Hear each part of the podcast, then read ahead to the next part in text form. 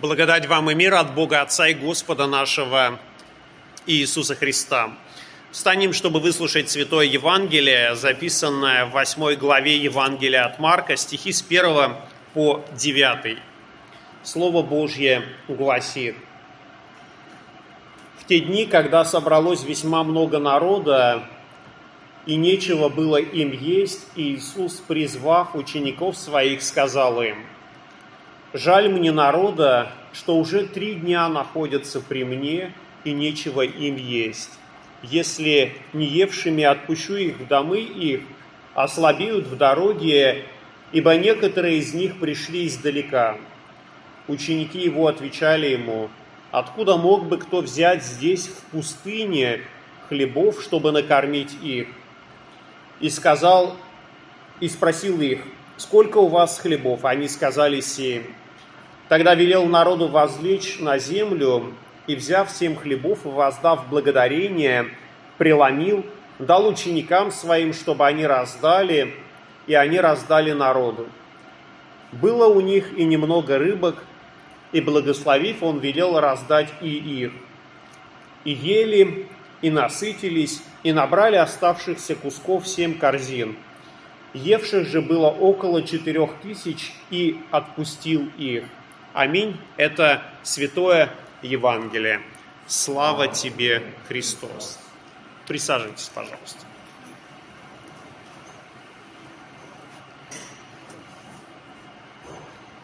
О насыщении Христом собравшихся вокруг Него людей хлебом, рыбою в Евангелиях говорится дважды. Первый случай, наверное, самый известный, потому что там Пять тысяч человек, не считая женщин и детей, насытились всего лишь пятью хлебами и двумя рыбами. И об этом случае говорят все четыре евангелиста, потому что это действительно впечатляет. Э, сегодняшнее Евангелие говорит о втором случае насыщения людей хлебами и рыбой. И мы видим, что цифры здесь несколько иначе. Всего лишь, казалось бы, 4 тысячи человек, а потрачено хлеба было аж 7. И ну, если мы начинаем размышлять о некоторых цифрах, то мы понимаем, что если бы Христос этими семью хлебами накормил бы не 4 тысячи человек, а всего лишь 7 человек, и они оказались бы сыты, то это тоже было бы весьма и весьма чудесное дело, о котором стоило бы тоже размышлять, потому что эти люди были с Христом три дня, и Он проявляет, э, проявляет о них заботу.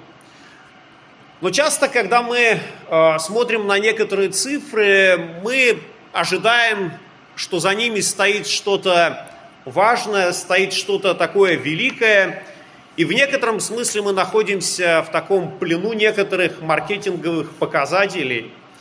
Делая, делая покупки в онлайн-магазинах, мы смотрим, чтобы это был популярный товар. Мы смотрим, чтобы было много хороших отзывов. Когда мы выбираем, какой фильм посмотреть, мы тоже смотрим, какие отзывы, сколько их – и, казалось бы, популя... непопулярные фильмы, непопулярные товары – это не то, что кажется нам хорошо, потому что если бы это было действительно хорошо, то, наверное, большее количество людей э, оставили бы свои отзывы, оставили бы свои рейтинги.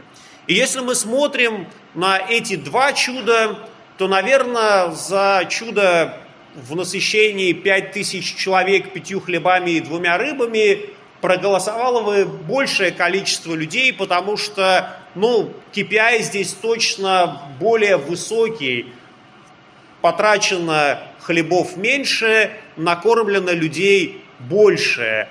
Но, к сожалению, э, это разные события, или, к счастью, это разные события, которые Э, нужно рассматривать, конечно же, по-другому.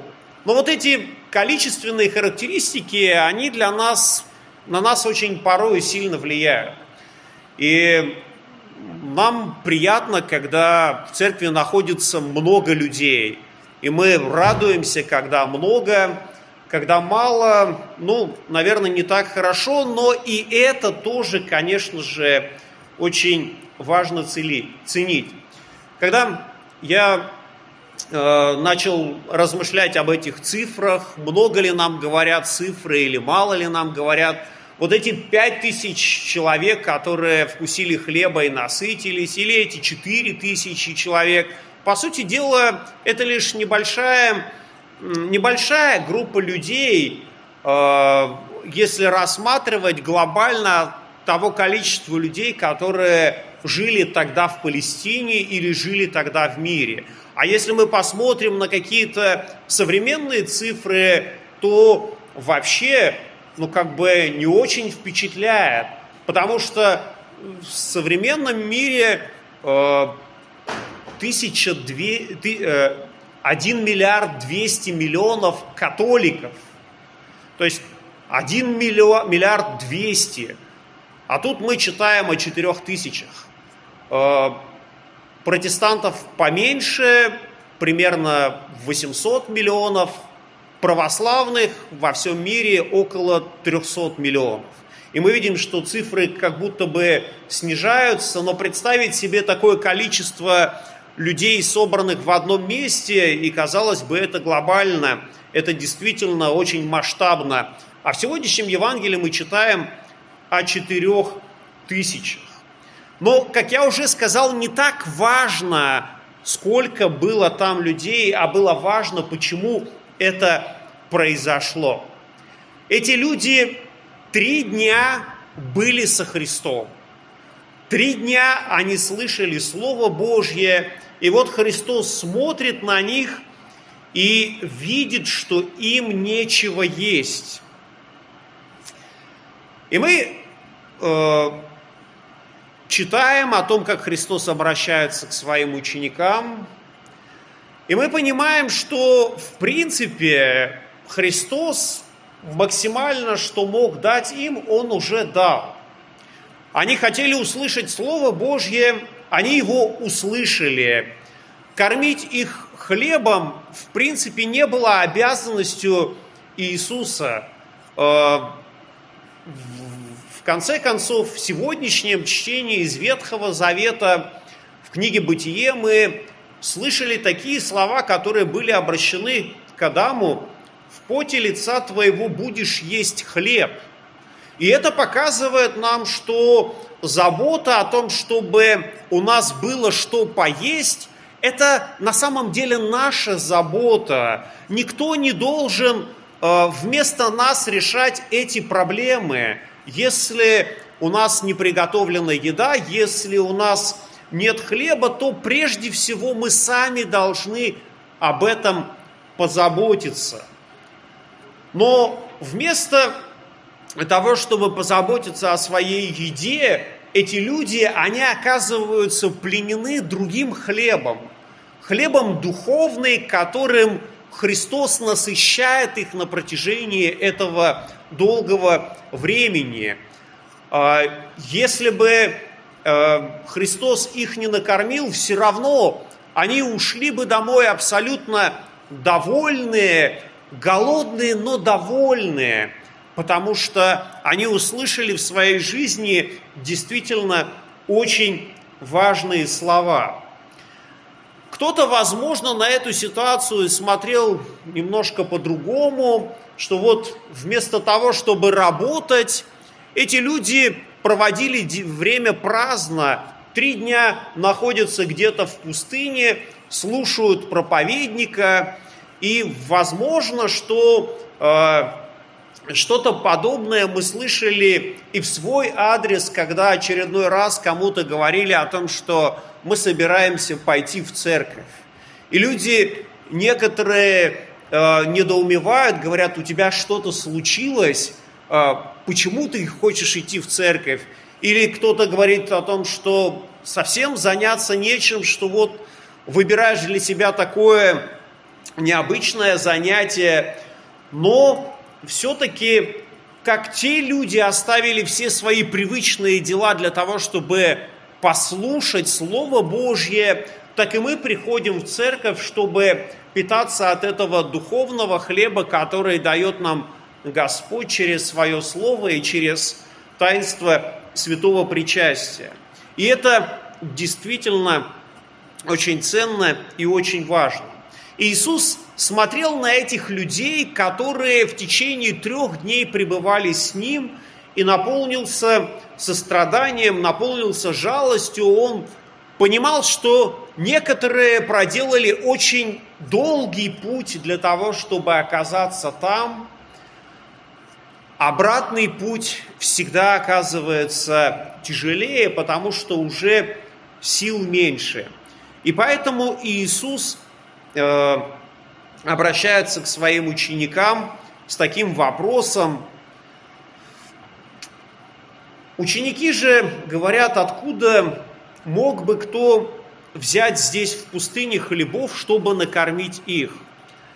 Пустыня и хлеб, ну, помните, что-то такое уже было, когда Христос был искушаем э, в пустыне, к нему явился дьявол и сказал, если ты Сын Божий, сделай, чтобы эти камни сделались хлебом.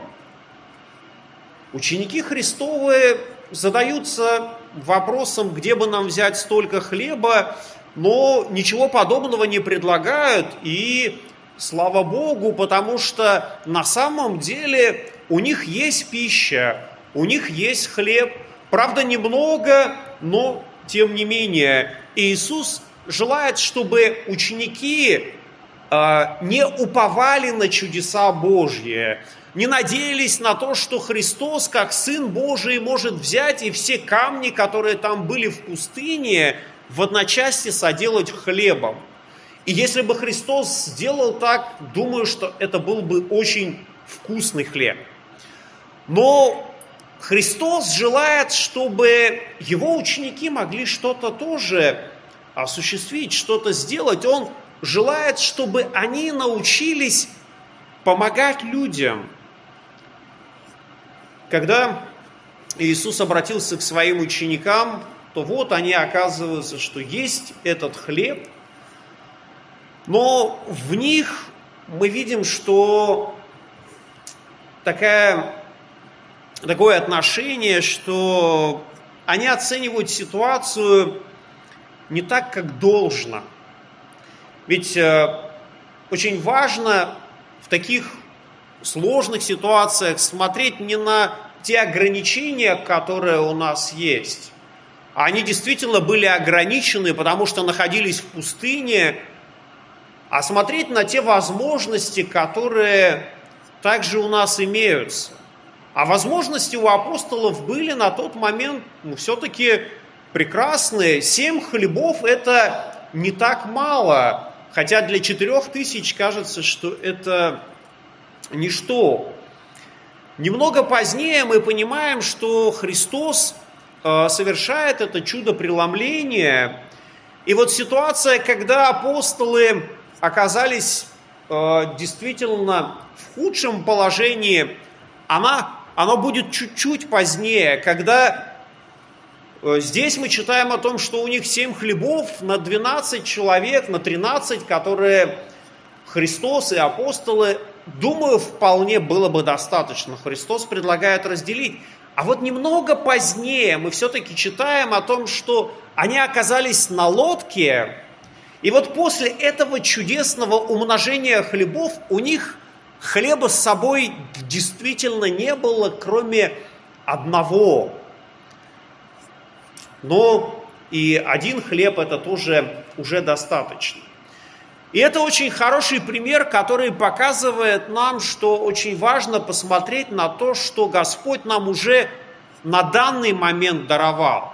То, что у нас сейчас уже имеется, это уже действительно оказывается много. То, что мы сегодня имеем возможность слушать Слово Божье, может быть, не в отремонтированном здании, наши стены все еще требуют ремонта, но Господь дает нам возможность собираться здесь вместе, чтобы слышать Его Слово, чтобы находиться в общении друг с другом, чтобы молиться друг за друга. И это действительно очень важно, очень ценно, что Господь дает нам, дает нам такую возможность. И Господь дает нам много возможностей для того, чтобы мы могли научиться проявлять заботу не только о себе, но и о тех людях, о ком мы можем проявить заботу.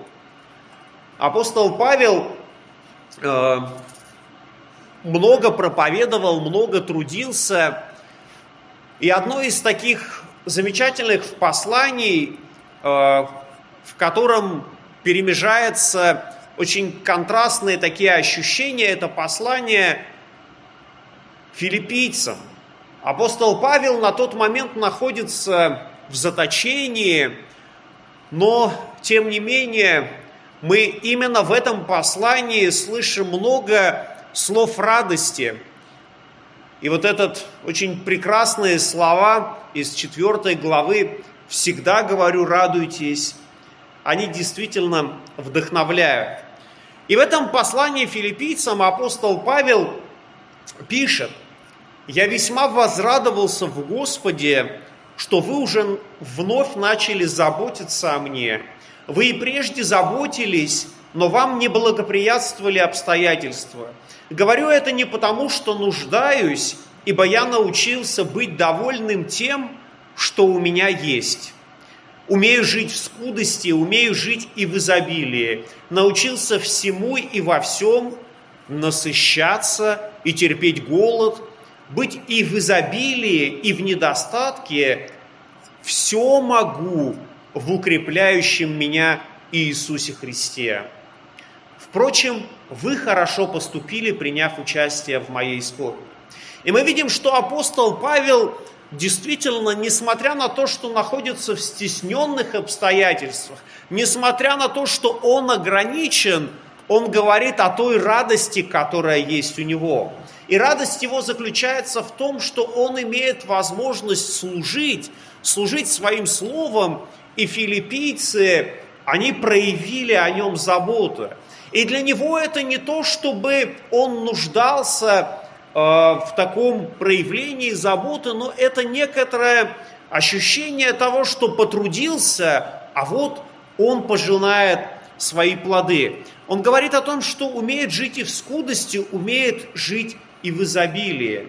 Но самые красивые, на мой взгляд, слова в этом отрывочке «все могу в укрепляющем меня Иисусе Христе». И, наверное, это тоже для апостолов, которые тогда были с этими семью хлебами, если бы они услышали эти слова, думаю, они тоже воодушевились бы и сами, не дожидаясь Иисуса Христа стали бы раздавать этот хлеб, чтобы насытить, насытить людей. Сегодняшний евангельский текст еще и интересен по той причине, э, что действие происходит э, в Десятиградии. Это такой союз греческих городов, которые были основаны еще во время завоевания Александра Македонского. И вот эта область, где происходит сегодняшнее чудо, это не то место, где собрались правоверные иудеи, которые слышали Слово Божье и хотели послушать еще одного хорошего учителя, еще одного великого равина. Дикополис – это союз греческих городов, где иудеи, как правило, не жили. И с большей вероятностью мы должны признать, что эти четыре тысячи человек – это не те люди, которые слышали что-то из закона или когда-то читали пророков. Это не те люди, которые ждали Иисуса, ждали Мессию, который должен прийти. Это те люди, которых называли язычниками, с которыми правоверные иудеи практически не общались, старались максимально от них дистанцироваться. И вот это чудо насыщения происходит здесь и с ними. И это оказывается еще более впечатляюще. Три дня эти люди находятся с Христом. Раньше они не слышали о чудесных делах Божьих, а сейчас могли услышать это из уст Иисуса Христа. Это очень удивительно и прекрасно. Когда мы говорим о язычниках, которые слушают Христа, которые обращаются к Нему с различными просьбами, то хотелось бы вспомнить еще одну женщину, которая умоляла Христа. Женщина Сирофиникиньянка, очень переживал, произнесу правильно ли это слово, но вроде бы справился. Она просила Христа, чтобы он помог его дочери, которая была одержима нечистым духом. И там был такой немножко необычный диалог, потому что Христос говорит ей, дай прежде насытиться детям, ибо нехорошо взять хлеб у детей и дать псам. Взять хлеб у детей. Конечно, под детьми Иисус подразумевал сынов Израилевых. А женщина, она настолько хотела от Христа получить это чудо, настолько желала получить избавление для своей дочери, что она не унималась и произнесла очень важную фразу «Господи, но и псы под столом едят крохи у детей». Ее дочь получила исцеление. И можно сказать, что вот эти люди, которые собрались у Христа, э, они тоже как будто бы ели некоторые крохи, которые перепали им в этот раз. Ведь Христос не так часто собирал огромное количество язычников. В основном он старался проповедовать все-таки среди своего народа, среди израильтян, которые были близки ему и по крови и по духу, и культурно, но мы-то понимаем, что близость Христа к людям, она не связана э, с, религи... Э, с этнической принадлежностью, потому что все мы так или иначе являемся детьми Адама, о котором сегодня мы с вами также слышали, и по этой причине и мы являемся детьми, для которых важен этот Э, важно Слово Божье. И, конечно, эти люди, которые слышали Христа, вкусили этого чудесного хлеба, воистину познали, что не одним хлебом живет человек, но всяким словом, исходящим из уст Господа, живет человек. И мы с вами тоже оказываемся теми людьми, которые не только живы, живем хлебом э, телесным, но вкушаем и хлеб, который дает нам Господь.